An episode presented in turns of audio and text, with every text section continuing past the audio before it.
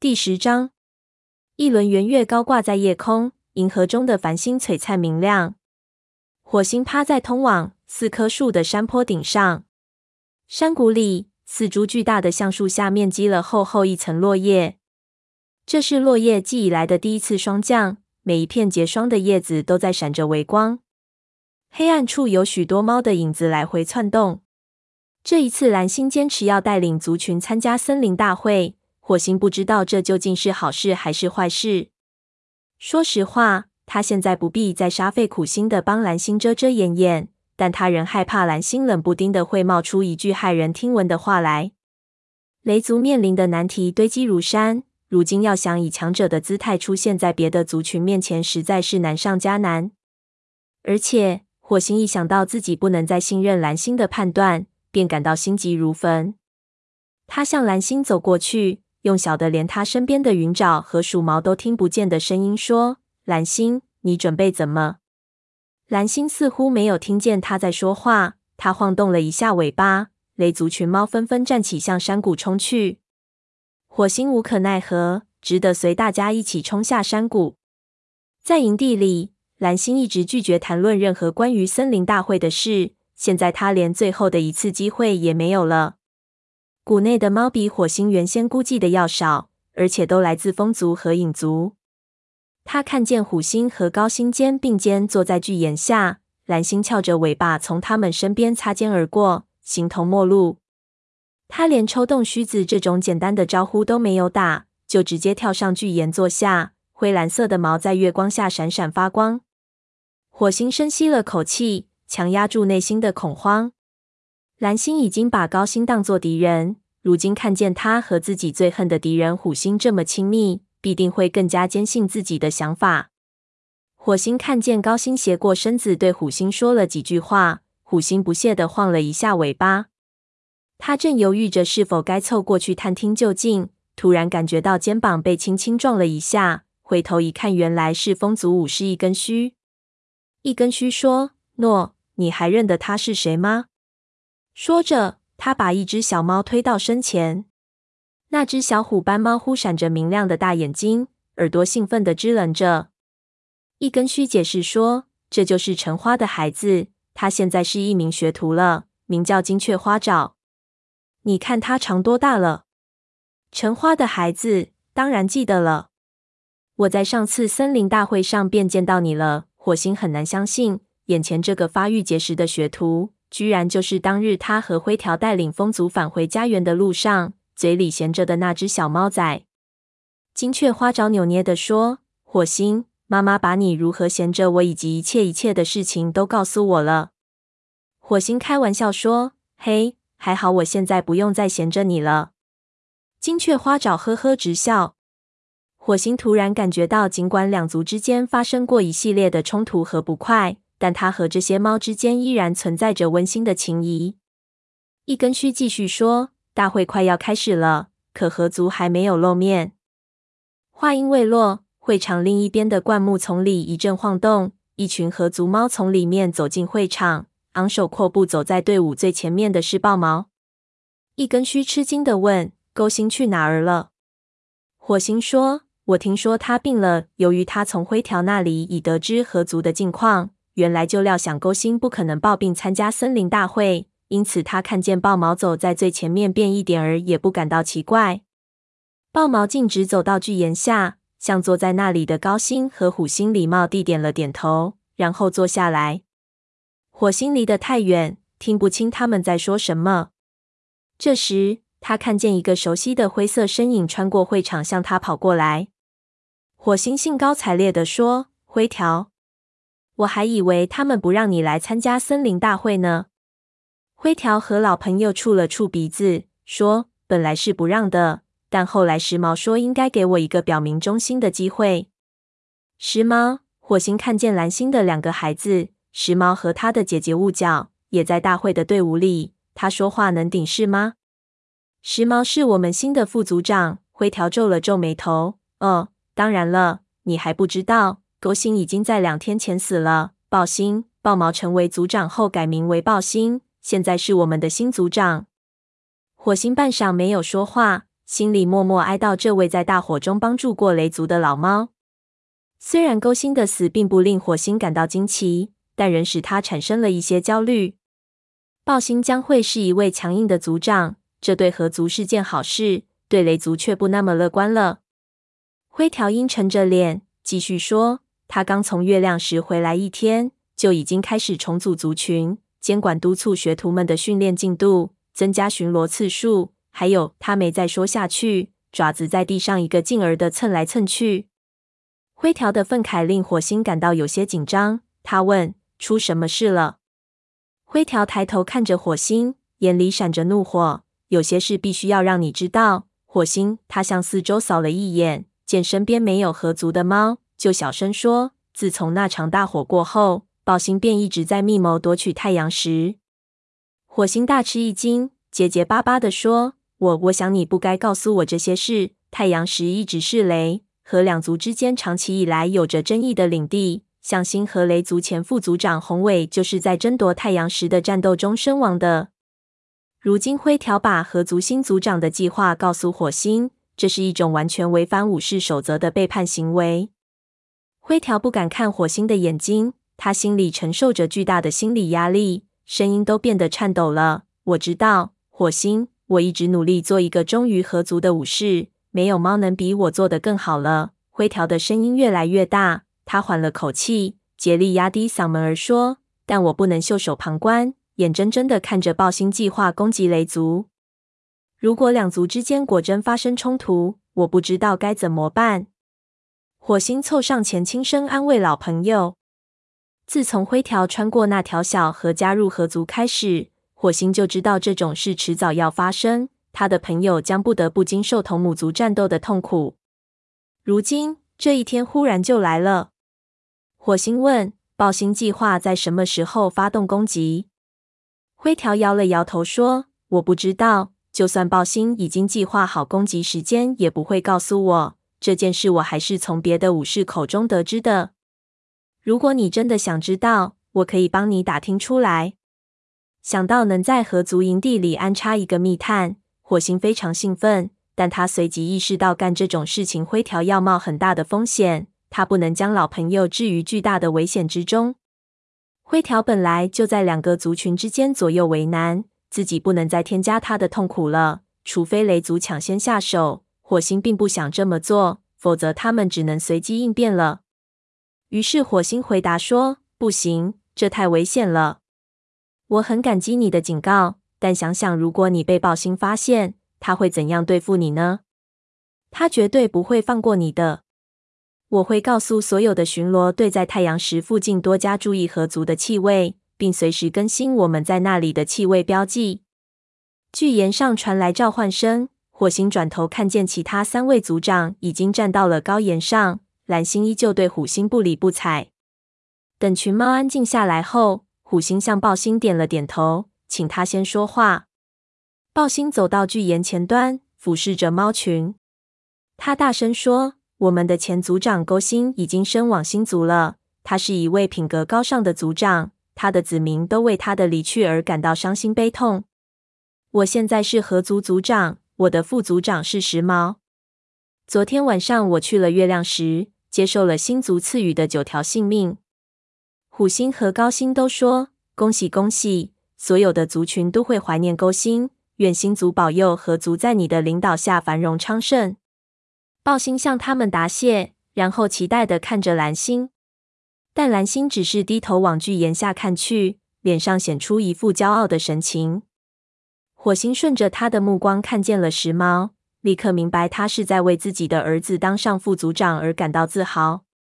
他猛然想起虎星已经知道河族抚养了一对雷族幼崽的事情，顿时心头一下子变得冰凉。他看见虎星若有所思地打量着蓝星，虎星会不会猜到那两只幼崽的母亲是谁呢？豹星等了半天，见蓝星没有反应，于是继续说：“我们族群还有一个消息，我们一个名叫灰池的老年猫死了。”火星的耳朵顿时竖立起来。他不知道雾角和灰条怎样向河族族长讲述灰池死亡的事，也不知道灰池的尸体上是否残留有他的气味。暴星有可能污蔑雷族杀了灰池，以便制造袭击雷族的借口。但暴星仅简单说了句：“他是一位勇敢的武士，是许多孩子的母亲。”他顿了顿，同情地望了望雾角和时髦，最后说：“他的族群向他表示哀悼。”火星刚松了口气，却见虎星走上前，随即又紧张起来。这位影族族长会把那两只幼崽的事情说出来吗？不料虎星一句也没提幼崽的秘密，只是向各族通报了一下影族的日常事务，如有多少幼崽成为学徒，影族又增添了几只幼崽。诸般琐事，无非是为了显示影族正在恢复实力。不过其中倒没有暗藏敌意。火星心里又升起一线希望，也许真的不用担心来自虎星的威胁了。如果这样，他就能专心致志地应付森林里的那条恶狗。但当火星回想起虎星残忍地对待灰池，致使灰池摔死的那一幕，不禁又疑虑丛生。虎星讲完话，高星走上前。但蓝星抢先站在高星前面，大声吼道：“接下来我要讲话。”说着，他狠狠瞪了高星一眼。蓝星走到巨岩前端，冷冷地说：“各族的猫们，我有一个关于雷族遭到偷窃的消息。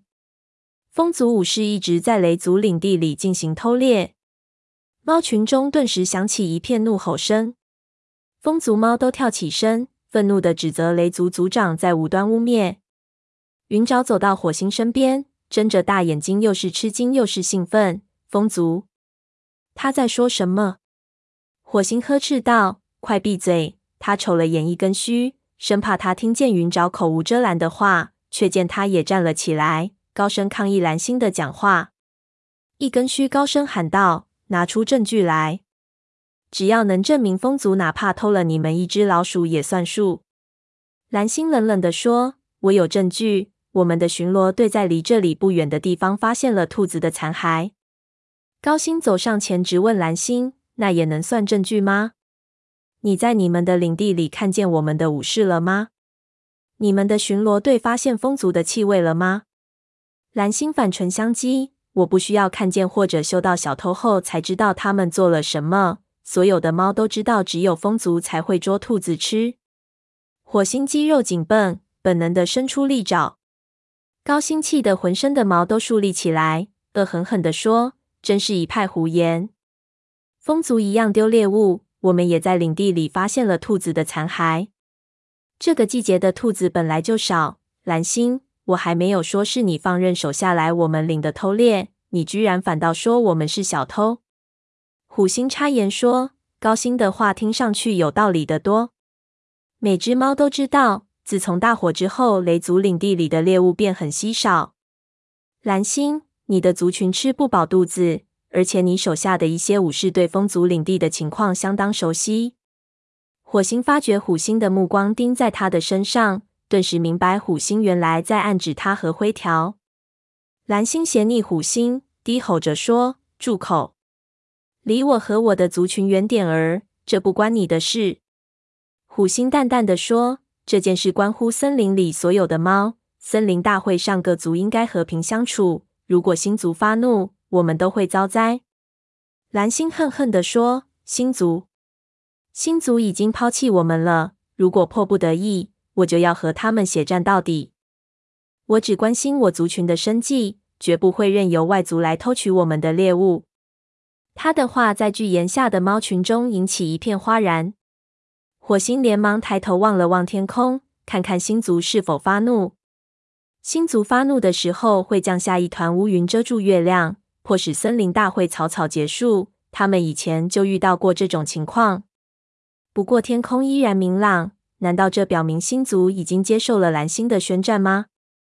灰条撞了撞他，问蓝星：“这是怎么了？难道他想挑起雷风两族之间的战端吗？”这又关星族什么事？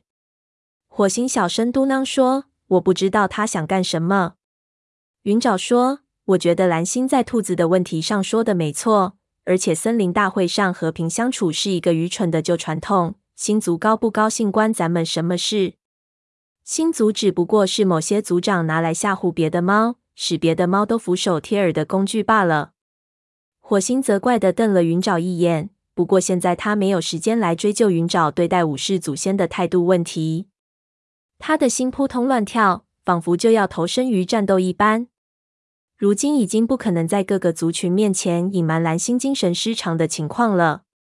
高星气得火冒三丈，宝星虽然没有加入争吵，不过他脸上的神情简直就像将要大口吞吃肥美多汁的猎物似的。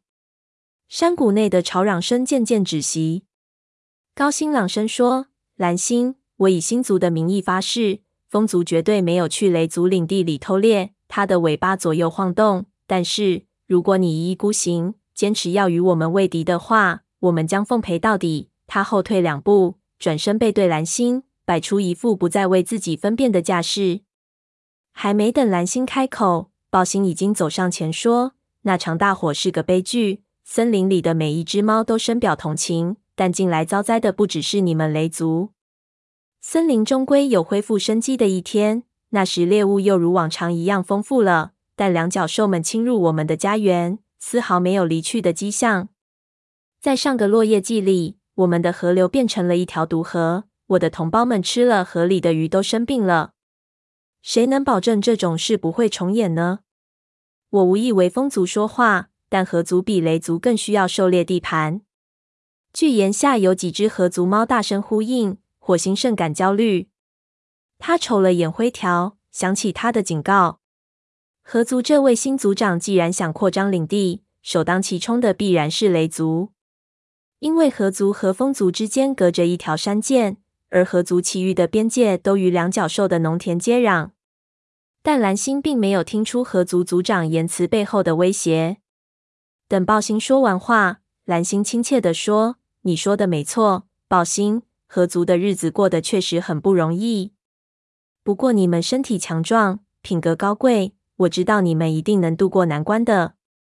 暴星大概有些意外，老蓝星居然没听出他话中有话。虎星上前一步，对蓝星说：“蓝星，在你恫吓风族之前，请三思而行。森林里将永无安宁。如果……”蓝星怒不可遏，厉声喝道：“别和我谈什么安宁！我告诉过你别插手这事，否则你就是和那个小偷一伙的。”高星走过来。火星猜他强忍着不向蓝星扑去，高星吼道：“如果你想要战斗，那咱们就来吧！”蓝星说完，他不等蓝星搭话，纵身跳下巨岩。虎星和暴星交换了一个眼色，跟在后面跳下去，只留下蓝星孤零零的站在上面。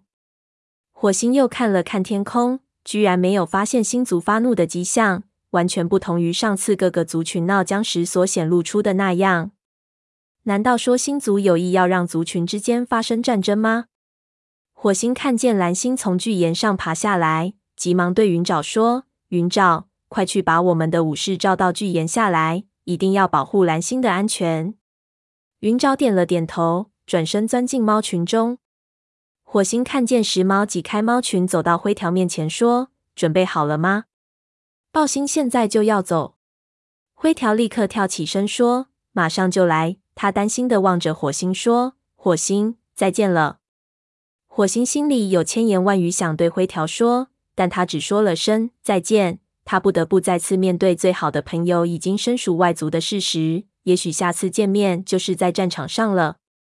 他想了半天，最后结结巴巴的对时髦说：“祝贺你荣升副族长。雷族不想惹麻烦，你知道的。”时髦凝视着火星的眼睛说。我也不希望有麻烦，可有些麻烦终归要来。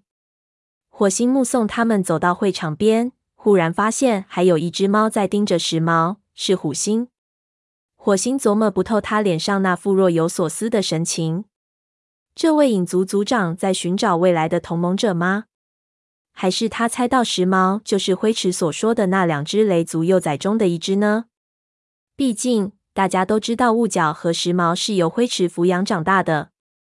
那么，虎星不久就能觉察出他们的亲生母亲是谁了，因为时髦和雾角长得非常像蓝星。火星只顾想这件事，过了老半天才发现，坐在虎星身边的居然是黑条。他告诉自己，黑条不过是来见见老朋友罢了，但他终究不喜欢看到这一幕，因为他仍不能确定黑条的忠心。火星站起来，穿过猫群，向他们走去。走到近前时，听见虎星对黑条说：“我的孩子们还好吧？”黑条亲热地说：“都很好，他们都长得高大结实，尤其是小黑莓仔。”火星一下子打断他的话，说：“黑条，大会结束了，难道你没有注意到吗？”蓝星想马上就走。黑条慢吞吞地说：“别急嘛，火星，我这就走。”虎星说：“走吧，黑条，别让你的副组长等你。”他向火星点了点头，脸上没有什么表情。火星向蓝星走去，黑条跟在后面。雷族武士们聚集在蓝星周围，护着蓝星穿过充满敌意的风族猫群。蓝星依然摆出一副高傲的样子。火星心里一沉，知道两族之间的战争已经不远了。